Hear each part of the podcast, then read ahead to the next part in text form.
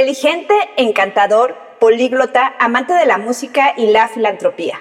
Así, desde hace unos años, Tom Hiddleston nos ha robado el corazón principalmente por su personaje Loki, aunque nos ha demostrado con otros papeles su capacidad actoral y nos ha dado la esperanza de que sea el próximo James Bond.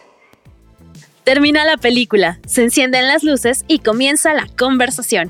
Estamos en Postcréditos, el podcast donde Jean, Fabs y Andy expondremos nuestros puntos de vista sobre actores, actrices, directores, guionistas y demás involucrados en las películas y series que consumimos. El día de hoy hablaremos de Tom Hiddleston.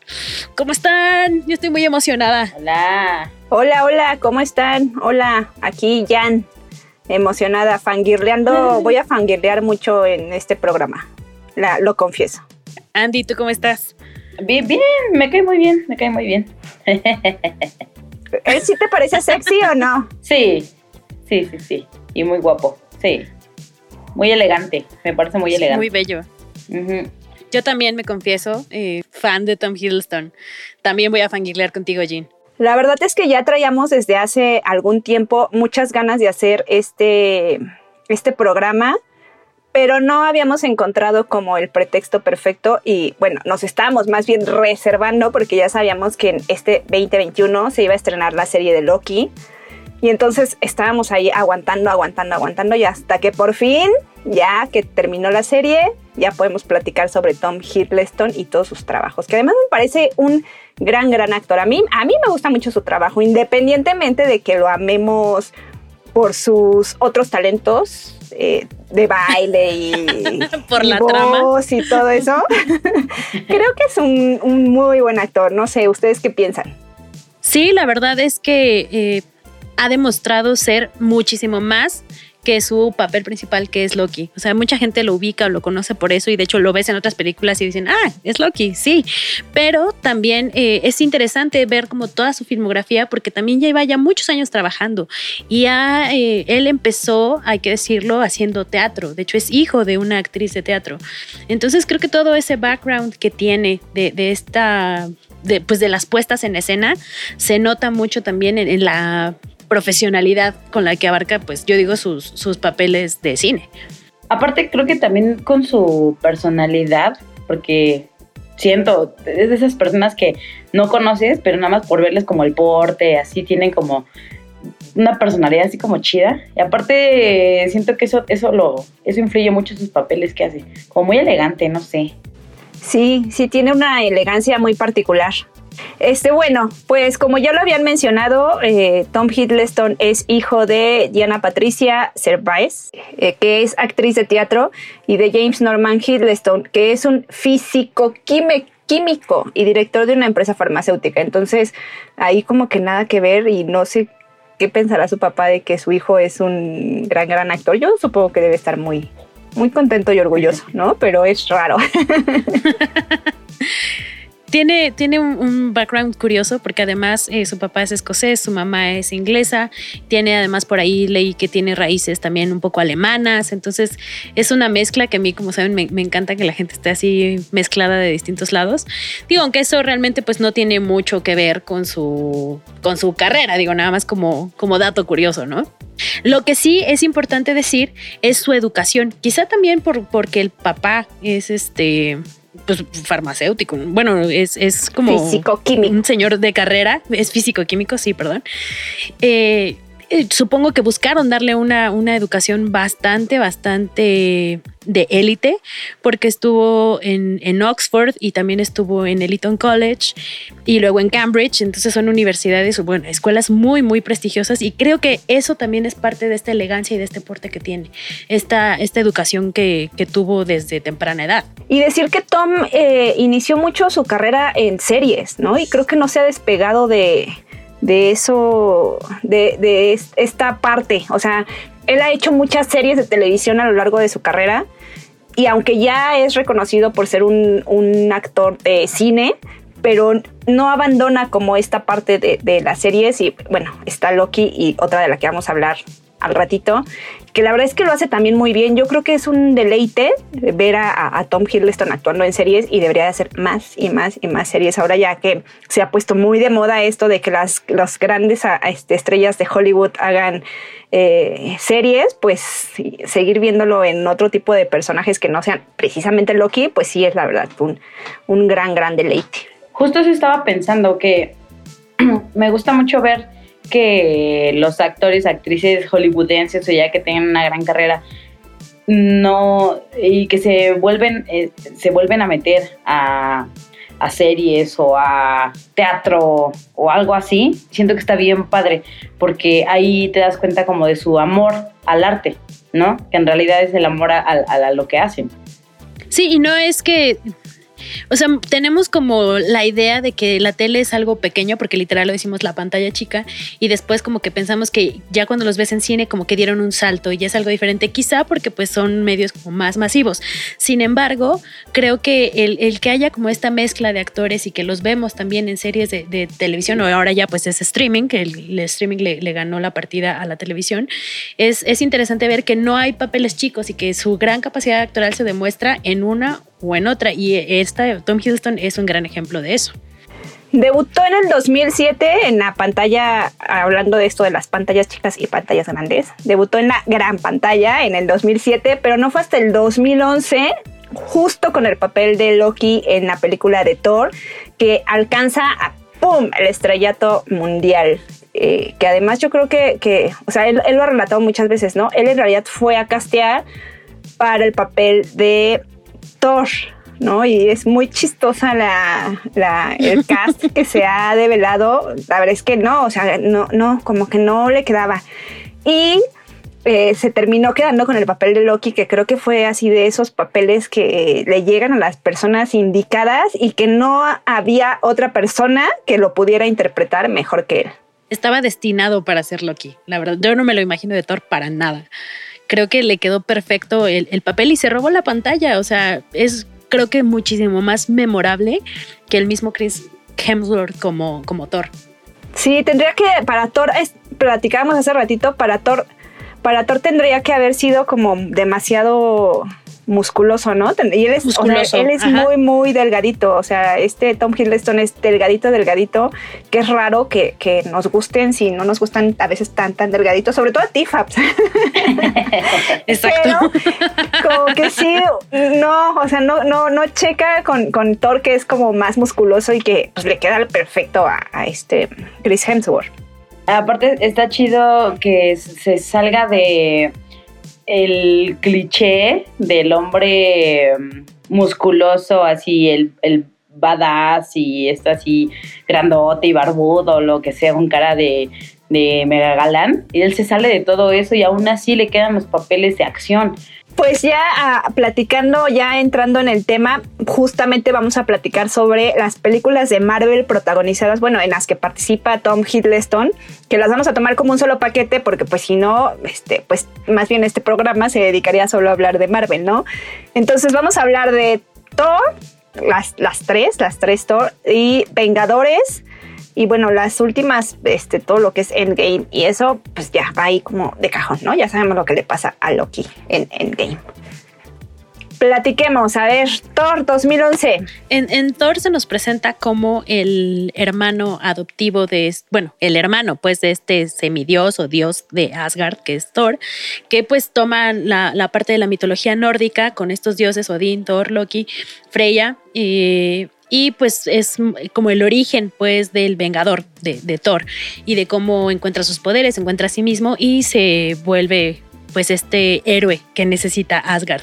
Sin embargo, Loki pues te lo presentan aquí como el hermano un poco envidioso que busca como la aprobación del padre y, creo que al final eh, empieza la construcción del papel de, Loki como un villano que se desarrolla y que sirve como punto de partida para el desarrollo de la trama de todas las demás que salieron. Eh, de Marvel, porque él es el punto clave en la parte en Avengers. Gracias a él eh, sucede todo lo que sucede en Avengers.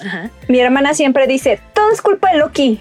O sea, todo lo que pasa en, Marvel, todo lo malo que le pasa a los Vengadores es culpa de Loki. Mi hermana como personaje no lo quiere, ¿no? Entonces siempre se la pasa a culpar así de, ay, como siempre, todo es culpa de Loki. Y pues sí, acabas de dar un punto clave. O sea, sí, es por Loki que, que se desenvuelve como toda, toda esta trama que vienen las demás películas. Sí, y me encanta que aparte tiene desarrollo de personaje, porque como lo dije, en Thor lo presentan como este hermano pequeño, adoptivo, eh, un poco con estas ansias de poder y, de ser como algo más, y que ese personaje se desarrolla en Avengers, que quiere llegar, y esa escena es magistral donde pide que se arrodillen con él y y que lo adoren, pues. Y, sin embargo, al final, ya en, las últimas dos Avengers, en bueno, de hecho se empieza a desarrollar también en Un Mundo Oscuro, que es la segunda entrega de Thor que está que fue del 2013, ya como esta evolución que te das cuenta de que realmente Loki no es un villano en sí, no es como no es tan malo, tiene su corazoncito y le ayuda a Thor, o sea, a veces puede ser traicionero porque justo en la mitología Loki es este dios como juguetón, trickster, Ajá, exacto, como engañoso de las mentiras y de hecho eso se menciona varias veces eh, para describirlo y, sin embargo es un personaje ultra, ultra entrañable y creo que pues también esto ayuda pues el, carisma que tiene el mismo Tom Hiddleston. Sí, y también, pues justo como lo están diciendo, durante las películas de Thor y Avengers en las que sale, también te vas dando cuenta cómo va creciendo, madurando él, ¿no? O sea, ya dejó va dejando un poco su sed de poder que tiene, se va dando cuenta también que no es el único que quiere, que quiere reinar, que quiere poder, que él es a fin de cuentas un peón más, hagan de cuenta. Entonces, pues como que va, va madurando, va, va, va, no sé si cambiando como tal, porque él sigue teniendo esa personalidad así engañosa, así medio, medio como berrinchuda, como berrinchudo pero creo que lo va desarrollando hacia un bien común y esto creo que lo hace más de villano, lo hace ya ser al final un poco un antihéroe, creo yo. Justo eso, justo eso que, lo quería eh, platicar en la, en la última parte que ya platiquemos sobre Loki, pero bueno, ya que lo, lo, tocaste, creo que es eso, o sea, Loki pasa del villano o del villano principal del inicio de Thor a un antihéroe, ¿no? Ya ahora este, con, con Loki la serie. Y la verdad es que sí creo que es, es, es uno de los personajes más desarrollados en cuanto a matices que tiene el mundo de Marvel. Porque te das cuenta que efectivamente no es un villano como otros que nos han presentado en, este, en, en, Marvel, que son, que sí se pasaron al lado oscuro y ahí se quieren quedar y ahí quieren permanecer y de ahí no son inamovibles, ¿no? Loki ni siquiera es que sea como que tenga esta maldad como tal intrínseca en su, en su ser, ¿no? Sino que más bien es, como lo hemos dicho, pues es el dios del engaño y es como a veces hasta se comporta como un niño, pues, como haciendo travesuras y que no se da cuenta que sus travesuras tienen consecuencias, ¿no? Y él solito se va metiendo más y más y más en, las propias consecuencias que derivan sus actos. Y después es cuando ya como que quiere retomar el rumbo y salir y se envuelve él solito en su desmadrito que arma. Sí, y otra cosa también que, que, no es así como los villanos malos malotes, que siempre sus escenas son como muy serias, muy rudas, muy... Uh, y sino aquí nos da comedia, nos da, nos da drama, nos da así en el cora, nos da felicidad. Entonces, está. También es muy, muy versátil dentro del mundo, es muy versátil. Lo queremos. No, queremos que, que, les. Yo le decía el otro día a mi hermana que estábamos viendo la serie, le decía, es que Loki es como como este como el Pinky de Marvel, ¿no? O sea, todos los días quiere conquistar al mundo y nunca le sale bien. Cerebro. Como cerebro, como el cerebro de, como el cerebro de Marvel. Siempre quiere conquistar el mundo y nunca le sale bien, pobrecito. Y siempre quieres que le salgan bien las cosas, pero pues no, pobre, no le salen. ¿Qué creen que en la primera, en Thor, sí me, me cayó gordo, ¿eh? En, en Thor 1 sí me caía gordito. Pero porque decía, ya, este necio, ya. Pero el hermano, era, el hermano envidioso, ¿no? Ajá. Sí, sí me sí callaba, sí cayó, cayó gordito, pero ya después lo aprendí a querer. Aparte tiene una sonrisa muy encantadora y creo que es de los, eh, justo de los personajes que también da como este comic relief, o sea, estos, estos puntadas como graciosas en las películas del MCU, sobre todo, por ejemplo, Thor, Ragnarok, que creo que en mi opinión es la película más divertida de todo el MCU. Ay, a mí no me Eh, gusta. pues se lo atribuimos a, a Taika Waititi del 2017, que eh, tiene como todos estos toques de, de humor. En, en Ragnarok, en, en esta última, se, se nota muchísimo y es muy, muy divertido. La de la escena esta de Get Help es, es muy graciosa. Es muy, muy graciosa. A mí no me gusta la de Ragnarok, siento que le quitaron toda su seriedad y personalidad a Thor, pero bueno, eso ya lo platicaremos en otra en otro episodio cuando platiquemos de Chris Hemsworth. Pero pues sí, esto es Loki, eh, Loki antes de la serie.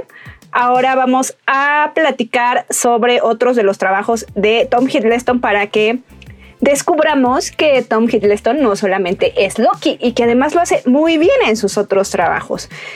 De Thor le llegaría precisamente la oportunidad de trabajar al lado de un canceladísimo director, Woody Allen, este, que para ese entonces, en el 2011, no estaba canceladísimo y era un privilegio poder trabajar con él. Eh, Medianoche en París, que lo hace justo con el que es ahora su, eh, su compañero de reparto, Owen Wilson, a quien yo amo. Un día le vamos a tener que hacer un programa a Owen Wilson. Y, la- y ahí lo hace en un papel pequeñito. Medianoche en París es una película preciosísima. A mí es una de mis películas favoritas de Woody Allen. Yo la amo, la puedo ver y ver y ver y ver y me sigue encantando.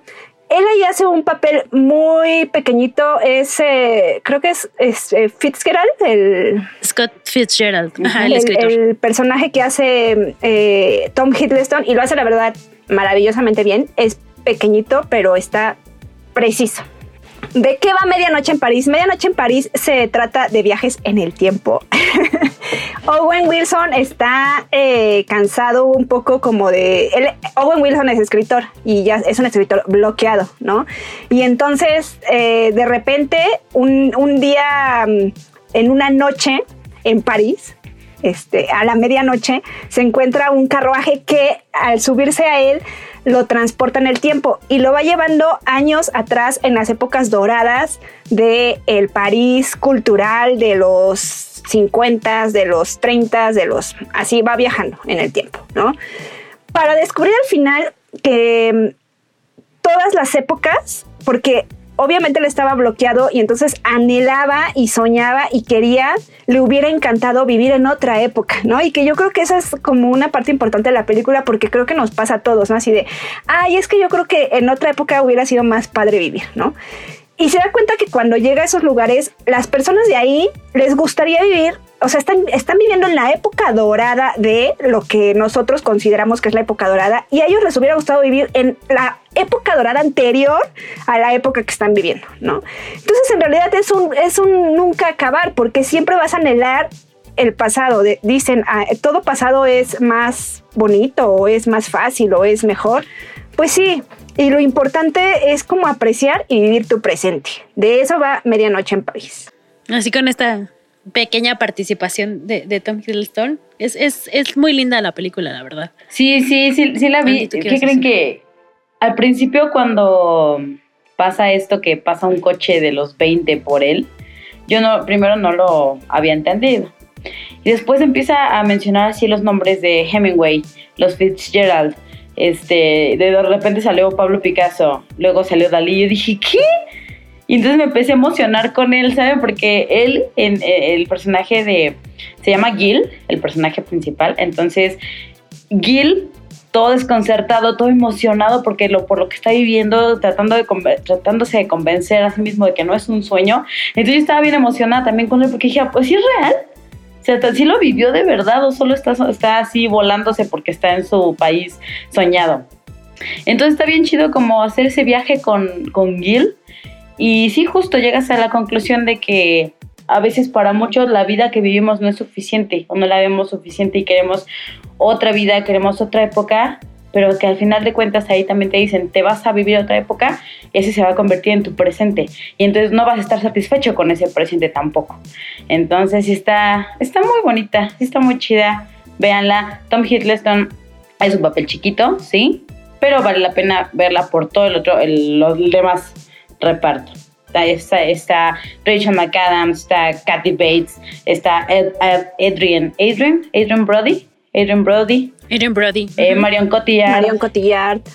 Entonces vale, vale la pena, es una, es una película muy bonita, muy palomerita, no es nada lenta, entonces la van a disfrutar, échenle ojito.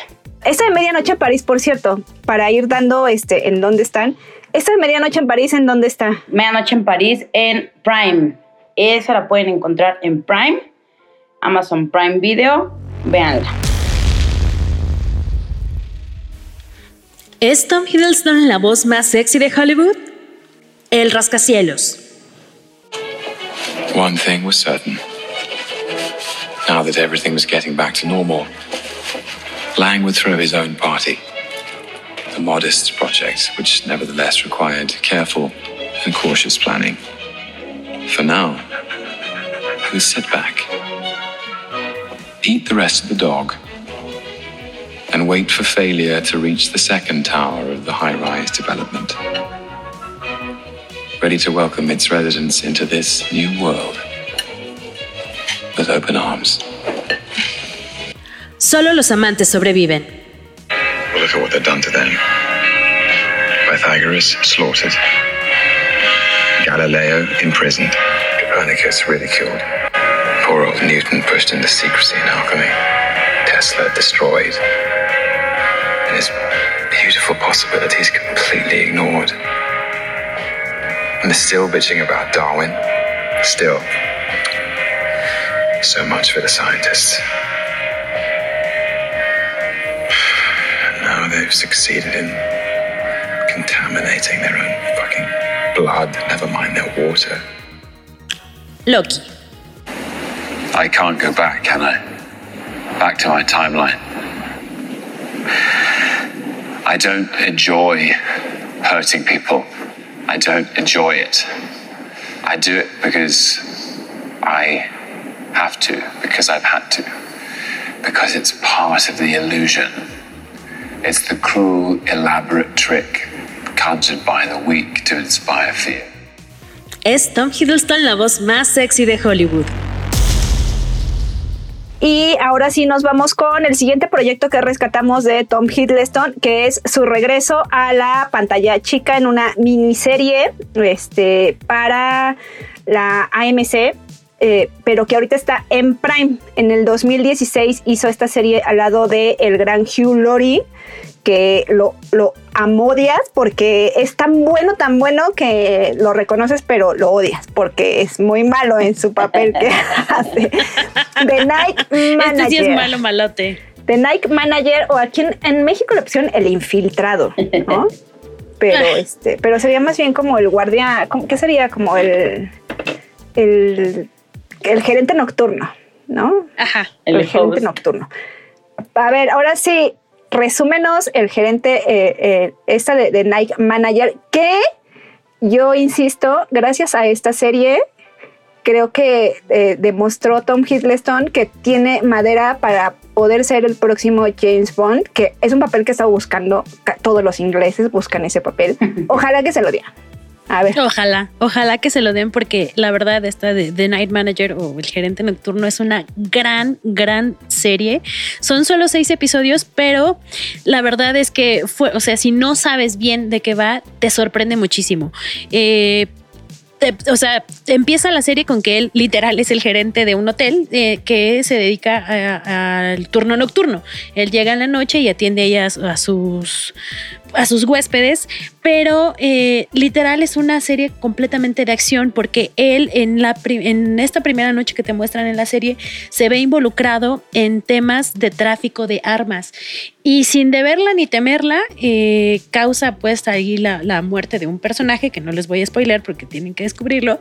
Entonces, eh, al parecer, o sea, él trata de olvidarse pues de, es- de eso que pasó en, en Egipto, ¿no? Él está eh, Ajá, situado sí. esta, esta primera noche en un hotel en Egipto. Y eh, ya en, los siguientes episodios eh, vuelve pues a su trabajo pues de gerente nocturno, pero llega ahí otro momento en que se vuelve a ver involucrado con esta persona que trafica armas, que es el personaje de Hugh Glory, un magnate multimillonario que es perseguido por el, MI6 o, la policía, pues sí, como la, la, inteligencia británica, y que no lo pueden atrapar, no hay forma pues de de engancharlo o de descubrirle pues que está involucrado con esto. Entonces a él como un simple gerente nocturno lo contrata este MI6 para tratar de atraparlo y entonces se ve involucrado pues en este mundo de mafiosos, de violencia, de, acción, de mujeres y literal, o sea, es como una película de James Bond sin ser una película de James Bond. Es, es una, y aparte son seis episodios que se te van como agua, estás todo el tiempo al filo del asiento porque dices lo van a descubrir, no lo van a descubrir, ay madre de Dios, o sea, ya, ya este, ¿qué va a pasar? O sea, te tiene súper nerviosa y las actuaciones de todos pues están, eh, o sea, Hugh Glory está magistral y Tom Hiddleston también. O sea, creo que Andy lo decía al principio, a pesar de que no es este héroe musculoso, rudo, así, no, o sea, no es un Batista, no es un Jason Statham, no es este, no sé qué otro actor así de acción conocemos. El mismo Daniel Craig, o sea, que están así como rudos y todo. Él, a pesar de, su fisionomía, le da eh, o le queda perfecto este, tipo de papeles en, que, pues sí, literal se infiltra con, con esta mafia, pero, pero pues tienes que descubrir si sale victorioso o no. Es que estamos muy acostumbradas a, ver a Tom Hiddleston como muy personificado del papel de Loki, ¿no? Y la verdad es que Loki tiene de todo menos seriedad, porque desde el nombre, desde que es el, dios del engaño, tiene todo menos seriedad. Y en sus otros papeles que tiene Tom Hiddleston, que son fuera de, de Loki, hace, interpreta papeles que son de tipo serios. Y la verdad es que lo hace muy bien, se lo crees, se la, se la compras así completa porque lo hace muy bien. Y esta, este rollo que hace también como de seductor o de cuando hace papeles también como de dolor, de drama, o sea, la verdad es que tiene este rango actoral que a mí, la verdad, me gusta mucho y que... Mm, se le, o sea, celebro que Loki le haya dado como este boom mundial que le dio, y celebro también que él no desprecie ese papel porque él lo acaba de decir. Si por mí fuera, yo sigo interpretando Loki toda la vida, ¿no? O sea, le gusta el personaje. Pero también estaría padre que no lo identificaran solo por eso, ¿no? O sea, por eso digo yo que si le dieran a, a James Bond, híjole, siento que sería como así también, como el parteaguas de ya eh, separarse de un eh, personaje como Loki, pero la verdad es que sí lo veo como difícil porque eh, eh, sobre el papel de James Bond están muchísimos actores, entre ellos este Henry Cavill. Henry Cavill, está la, competencia bastante, bastante fuerte. A mí esta, esta serie, la verdad, me, encanta. Como bien lo dijo Fab, son seis capítulos, pero duran una hora, ¿no? Entonces son largos, pero la verdad es que en un fin de semana te la echas. ¿No? Porque aparte es una serie que no puedes dejar de ver. Quieres saber qué le va a pasar a Jonathan Pine y si lo va a conseguir o no. Además sale también Olivia Colman, que está maravillosa. Y entonces quieres saber así de si sí lo van a atrapar, no lo van a atrapar, si les va a salir lo, su plan, si no les va a salir. Entonces estás ahí pegado, pegado, pegado y eso te lleva a que te le eches así. En, en un fin de semana, pum, te echas los seis capítulos. ¿Tú, Andy, te gustó? Sí, debo confesar que no, no lo he terminado de ver, nomás así que no me spoilen todo, no lo he terminado de ver, pero sí está bastante interesante. Tengo que compensar también que el primer episodio, los primeros minutos no me estaban atrapando mucho, la sentí un poco lenta, pero al final del primer episodio dije, ¿qué? ¿Por qué me hacen esto? Tengo que ver el segundo. Entonces, creo que eso, eso tiene, eso tiene esta, esta serie. Aparte, creo que sí es eh, otra vez importante eh, esto que estamos comentando sobre su fisionomía. Justo creo que eh, a, lo mejor el que sea candidato para un James Bond es complicado, porque creo que los James Bonds los James Bond anteriores eh, creo que también se caracterizan un poco por así este grandotes. Bueno no tan grandotes pues pero como muy varoniles. No quiero sonar fea pero creo que así es como la línea que buscan eh, y es algo que él no necesita de eso, ¿saben? Entonces a lo mejor le daría un, giro muy chido a un James Bond nuevo.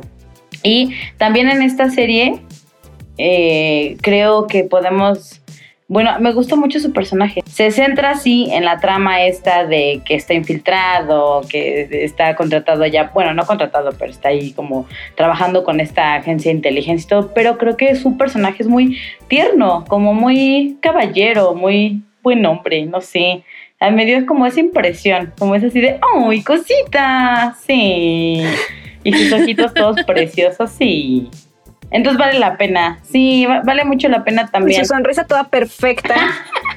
Creo que todos estamos fangirleando. Sí. Vida, mándanos un Tom Hiddleston a nuestras vidas, por favor. lo manifiesto, lo manifiesto.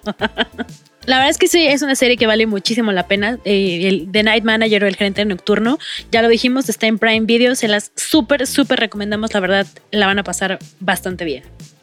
Y ahora pasamos a otro proyecto de Tom Hiddleston que la verdad es bastante perturbador.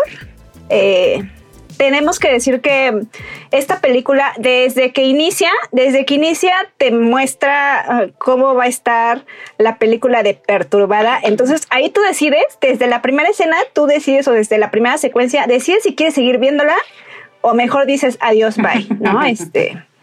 Eh, y no es spoiler, pero ayer, ayer, este, bueno, no, el, el 21, el 21 de, de, julio fue el Día de los Perritos y la verdad es que eh, esta película de High Rise no les, no, no les hace, no les rinde un buen homenaje a los perritos. o sea, John Wick estaría muy molesto con la situación. High Rise, el rascacielos del 2015 dirigida por Ben Whitley, protagonizada por Tom Hiddleston, Jeremy Irons, Sheena Miller, está Elizabeth, ¿cómo se llama Elizabeth? Elizabeth Moss. Elizabeth Moss.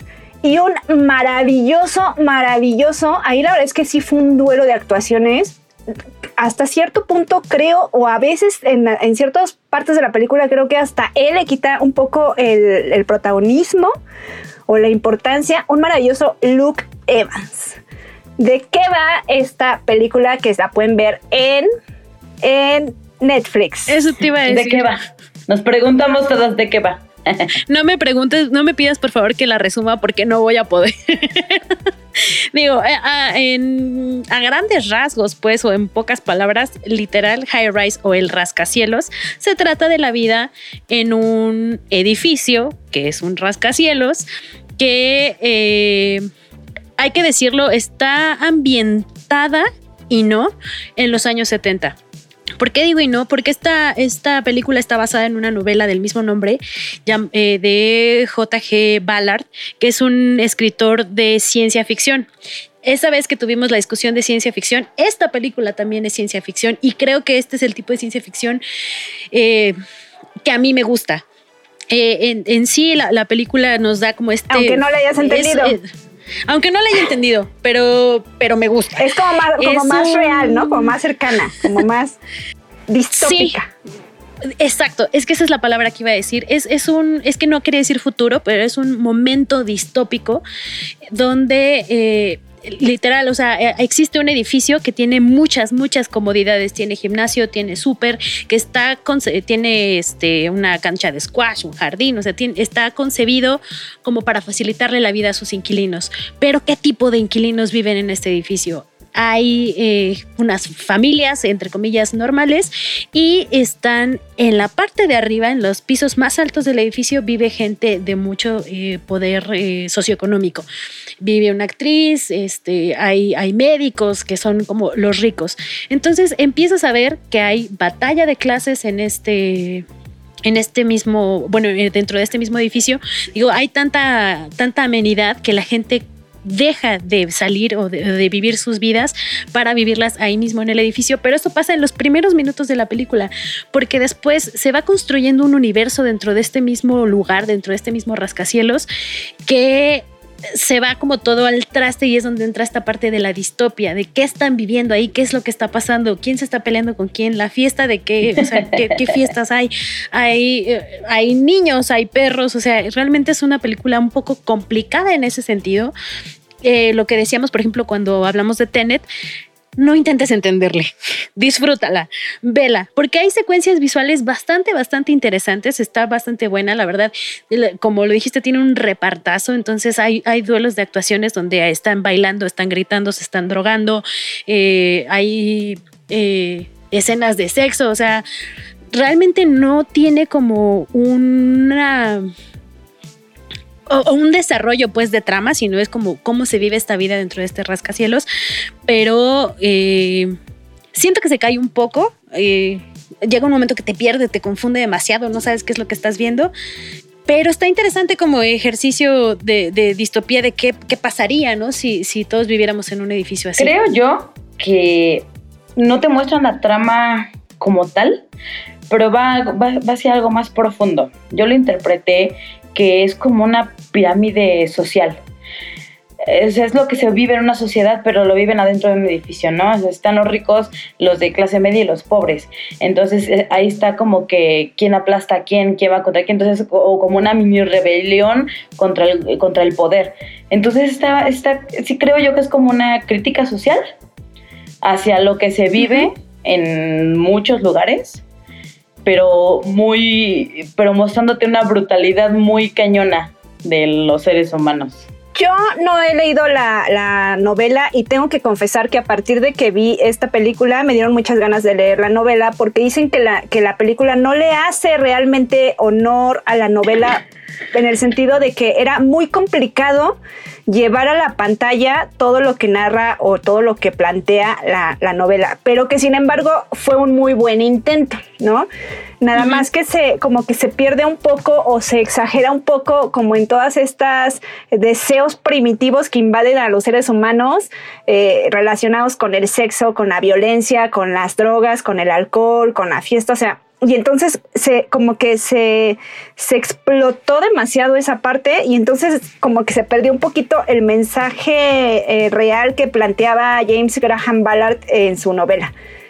Como lo dijo Andy, la película en sí es una, eh, es, una película que está eh, relatando o que está retratando una crítica a la sociedad en cómo sería porque el rascacielos es una ciudad pequeña, ¿no? Adentro todos viven las clases bajas, las clases medias y las clases altas. ¿Y qué pasa? Hay, un, hay ahí una, un fallo en la electricidad que es lo que deriva todo el desmauser que se deriva en, en, el, en el edificio, ¿no? Un fallo en el sistema, se puede decir como político que mantenía el orden y entonces de ahí es que se deriva como toda esta rebelión de las clases bajas que se están viendo afectadas porque pues sin luz y sin, sin, sin víveres, sin pues nada que comer y todo esto empieza y se dan cuenta que los de arriba sí tienen todas esas cosas pues empiezan como a querer invadir los pisos de arriba, ¿no? En realidad la película lo que es es una crítica al sistema capitalista en el que vivimos, ¿no? Y la verdad cuando lo ves a partir de ahí sí te deja como con el estómago revuelto, porque también te das cuenta durante, durante la película dices, ¿por qué carajos no se van de ahí? ¿Por qué no escapan? ¿No? ¿Por qué no se, o sea, por qué no salen? Pueden salir, pero es eso, ¿no? ¿Cómo sales de un sistema sociopolítico establecido mundialmente como es el capitalismo? Y esa es como la crítica que se hace en esta película yo la verdad es que la he visto dos veces y no creo volver a verla en un rato porque sí está, sí, es, sí trae escenas como de repente bastante perturbadoras, ¿no? Así de, ¡ay! ¿no? Y Tom, Tom Hiddleston hace un papel como tan preciso en, en el tema de, él es un neurocirujano.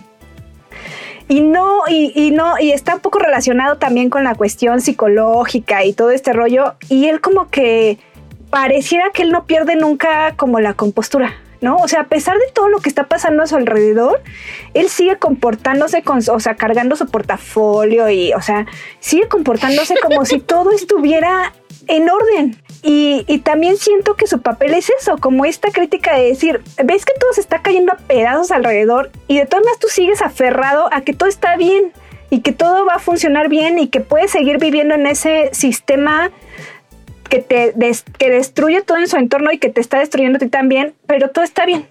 Es bastante también eh, psicológicamente ver el personaje de Tom, es así como, ¿qué onda con este hombre? Te dan ganas de darle unas cachetadas para decir, reacciona. Pero lo hace tan bien él en esta cuestión de que maneja de seriedad y de elocuencia y de tranquilidad y de todo, todo está bien que por eso creo que es como el gran duelo de actuación con Luke Evans, que el Luke Evans se parece ser que se deschaveta, pero en realidad es el único que se quiere escapar de esa situación, ¿no? Y está buscando a su esposa para llevársela de ahí después de que es un mujeriego que se mete con todos y ya sabes, el, el borracho, este vago y todo eso. Pero es el único que realmente quiere escapar de eso. Y pues ya no les voy a contar si sí lo hace o no. La verdad es que sí, como, como ejercicio pues de, ficción está bastante, bastante interesante. O sea, ya lo dijimos, es una película extraña en su composición porque tiene también tomas ahí este, de calidoscopios. O sea, eh, visualmente es un muy buen ejercicio que si les gustó ahorita lo que platicamos, pues vale la pena que la vean una vez no, no más, o sea, pero como por parte de, currículum está, está bastante interesante. Además, yo les traigo un, datito curioso de la música, ustedes saben que a mí me gustan mucho los soundtracks y... Eh, Quería, quería, comentarles que hay una canción de SOS de ABBA que se escucha a lo largo de la película. Una, una vez se escucha de forma instrumental que está tocada por, el, por Clint Mansell, perdón, que está interpretada por Clint Mansell, que es el, compositor del soundtrack de la película, y al final en una escena clave de, la trama, eh, esta canción se vuelve a escuchar,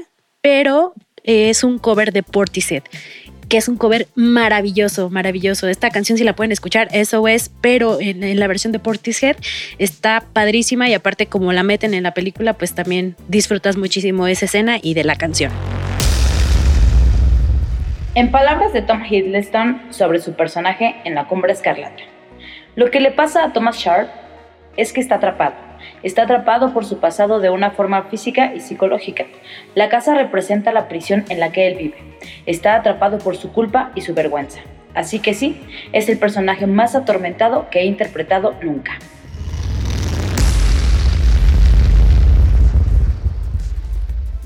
Y ahora sí entremos a nuestro plato fuerte de este episodio, que ya iniciamos hablando, ahora sí lo vamos a hacer como película en realidad, iniciamos con esa, con una escena que nos va a remitir al final, a, la escena final, esa misma.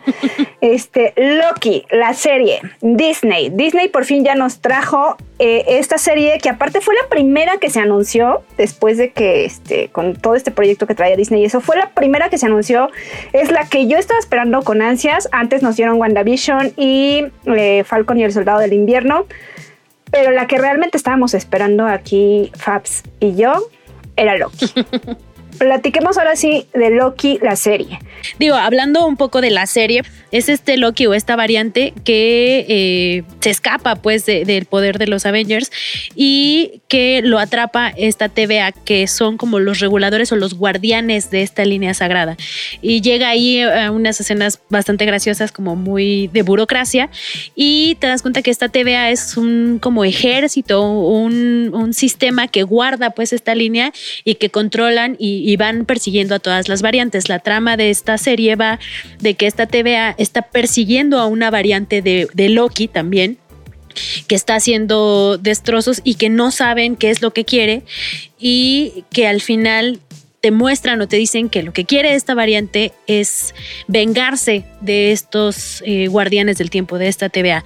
Esta variante que se llama Sylvie en la serie interpretada muy bonito por Sofía Di Martino, eh, pues se conecta o conoce a, nuestro Loki de, Tom Hiddleston y van viviendo ahí diversas aventuras con sus desmadres que hacen en los viajes en el tiempo. Es eh, aparte también la serie da personajes muy entrañables. Owen Gilson, como lo mencionabas, que ya habían trabajado juntos en Medianoche en París, eh, tiene eh, él aquí es un agente de la TVA, se llama Mobius y es el que se vuelve como la conexión emocional de Loki y, su amigo en la serie. Es, una, un ejercicio muy, muy bonito. A mí me gustó mucho, la verdad. Muy, muy disfrutable. Que, que si eres fan de Marvel, pues de cajón te, va a gustar. pues sí, de eso, de eso va Loki, la serie. La verdad es que está interesante. Además está muy rápida de, consumirse. Creo que dura 40 minutos los capítulos, una cosa así, según yo. Y son solo seis capítulos, ¿no? No hay, no hay como demasiada paja, demasiadas cosas que no tengan sentido.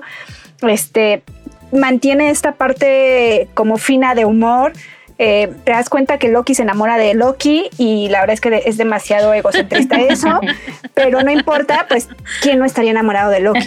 Ya lo hemos dicho aquí, ¿no? En cualquiera de sus formas. Pero descubres que al final era un ser bastante solitario que alejaba a la gente que lo amaba y aquí se da esta oportunidad de acercarse como en alguna, si pudiera decirse, de de, manera metafórica, de acercarse a él mismo y autodescubrirse y darse cuenta que se ama y que así como se ama él, lo amamos todos los demás. Eh, ¿Les gustó, no les gustó? ¿Las decepcionó? ¿Esperaban más? ¿Cumplió sus expectativas? Para mí, de las tres es la mejor.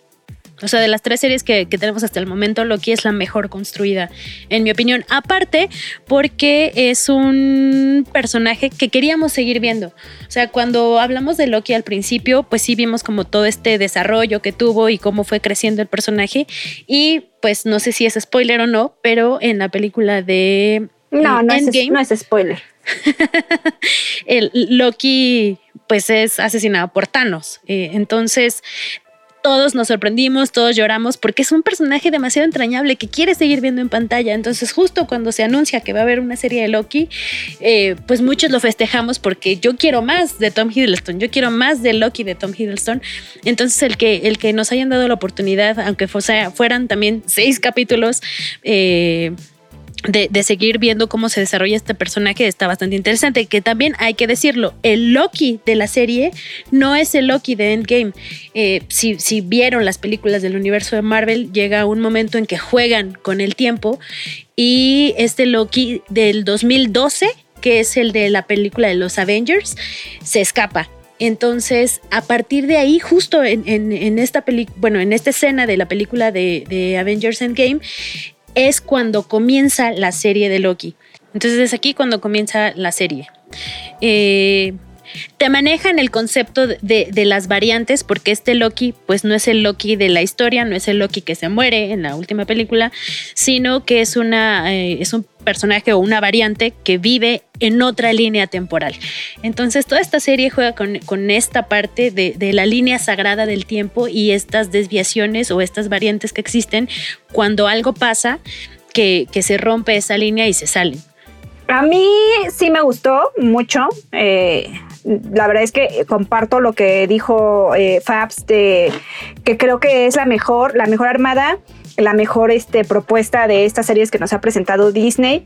Y eh, yo también tenía muchas ganas de ver a, Tom Hiddleston protagonizando su propia serie como Loki.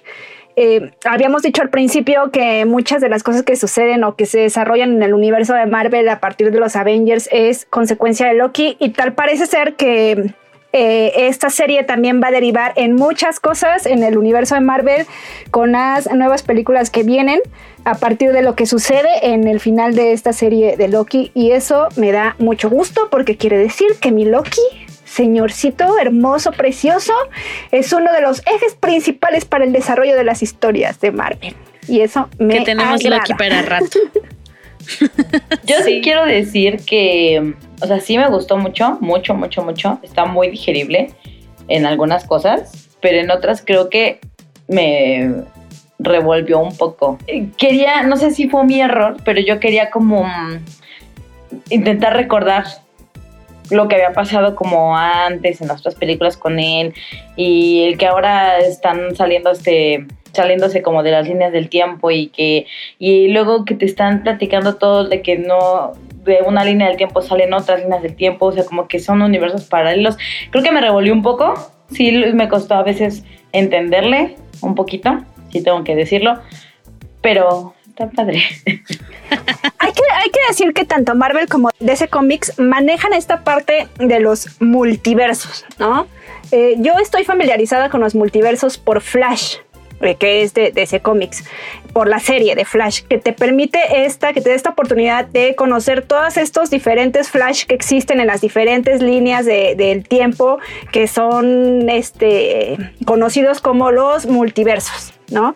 Y entonces ya cuando abordé esta serie de, o cuando le entré a esta serie de Loki que te maneja todo esto, que es un desmadre, que la verdad sí, porque aparte todo esto de la mezcla de los tiempos que se hace, siempre te van a poner en la mente así de, o sea, como Winona Ryder en aquel discurso famoso de que ya no entiendes hacia dónde va y cómo se derivó y entonces quién es quién y cuándo y todo esto, ¿no?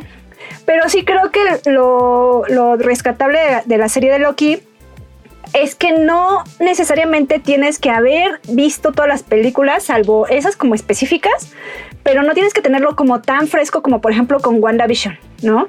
Que sí tenías que tener súper fresco todo lo que había pasado con Wanda para poder entenderle un poco a la serie. Y con Loki, pues no tanto, ¿no? O sea, tienes que saber como lo básico, que pues Loki se muere. Eh, o sea, con que te veas en game, sabes que, es lo que ahí se hizo ya la triquiñuela para que se pueda derivar la serie de, de Loki. Pero todo esto de los viajes en el tiempo y cómo termina al final, que va a derivar en esto que dicen del multiverso. Ahí el multiverso de la locura, que es la película de Doctor Strange. Donde viene todo el relajito que a ver cómo van a arreglar. Oigan, pero a ver, es que yo tengo una pregunta, es lo que les digo que como que me perdí. Él, él, él, ahorita con lo que vivió en la serie, que se alteró todo, ¿no? Todo el tiempo, el tiempo y las líneas del tiempo y todo.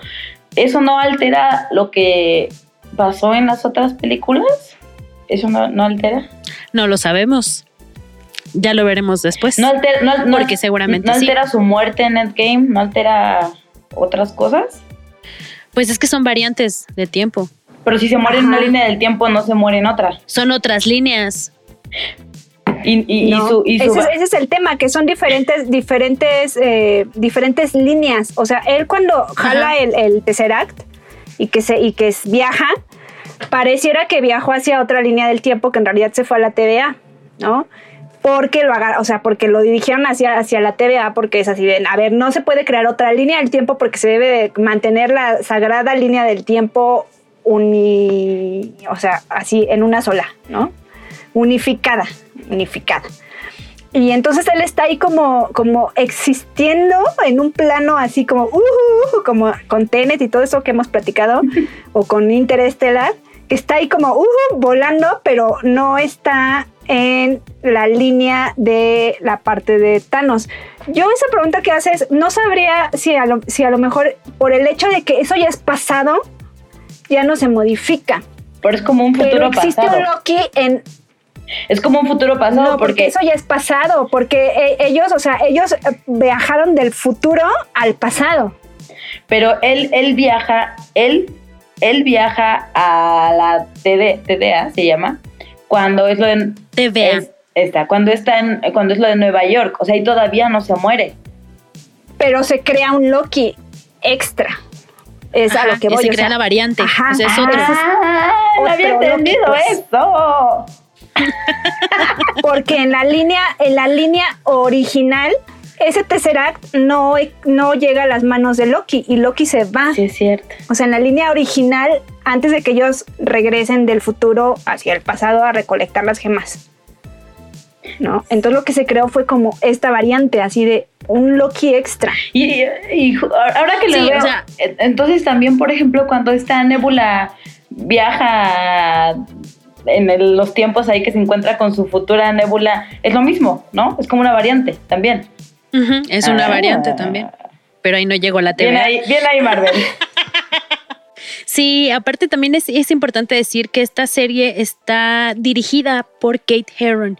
Y justo esto es algo destacable, pues, de mencionar, porque en redes se habló muchísimo de esta female gaze o mirada femenina. Eh, si no están familiarizados con el término, generalmente se se, habla del male gaze, que es cuando es un director hombre. Generalmente en los personajes eh, femeninos se enfoca en grabarles las piernas, en grabarles como así, en, eh, outfits como muy escotados, muy sexys, muy sensuales. Y en cambio, la mirada femenina se enfoca en otro tipo de cosas que te hace ver la serie o, el producto pues de manera muy, muy diferente. En, esta parte uh, hay, varias escenas donde se habla de este female gaze, que se muestra a un Loki vulnerable, que se, muestra a un Loki eh, sumiso incluso en algunas poses. Entonces está bastante interesante ver como este universo Marvel desde los ojos de una mujer. Entonces, solo por eso también vale mucho la pena esta serie. Pues véanla, véanla, eh, platíquenosla. Eh, también cuéntenos si les gusta tanto como a nosotros Tom Hiddleston Bebé. Ahí eh, platiquen con nosotras cuál, si, si han visto sus demás películas y si no, véanlas. Y si sí, cuál es la que les gusta más, en qué personaje les gusta más o solamente ya lo, lo van a amar por Loki, que no deberían. Pero pues escríbanos yo estoy en Twitter como arroba china cochina todo junto y china con doble A. Yo estoy como Sojin Oyan con Y. Y a mí, Fabs, me encuentran como la de Palomitas en Twitter. Recuerden seguir al podcast como Postcréditos P en Twitter y Postcréditos Podcast en Facebook. Nos escuchamos la próxima semana. Corte y queda.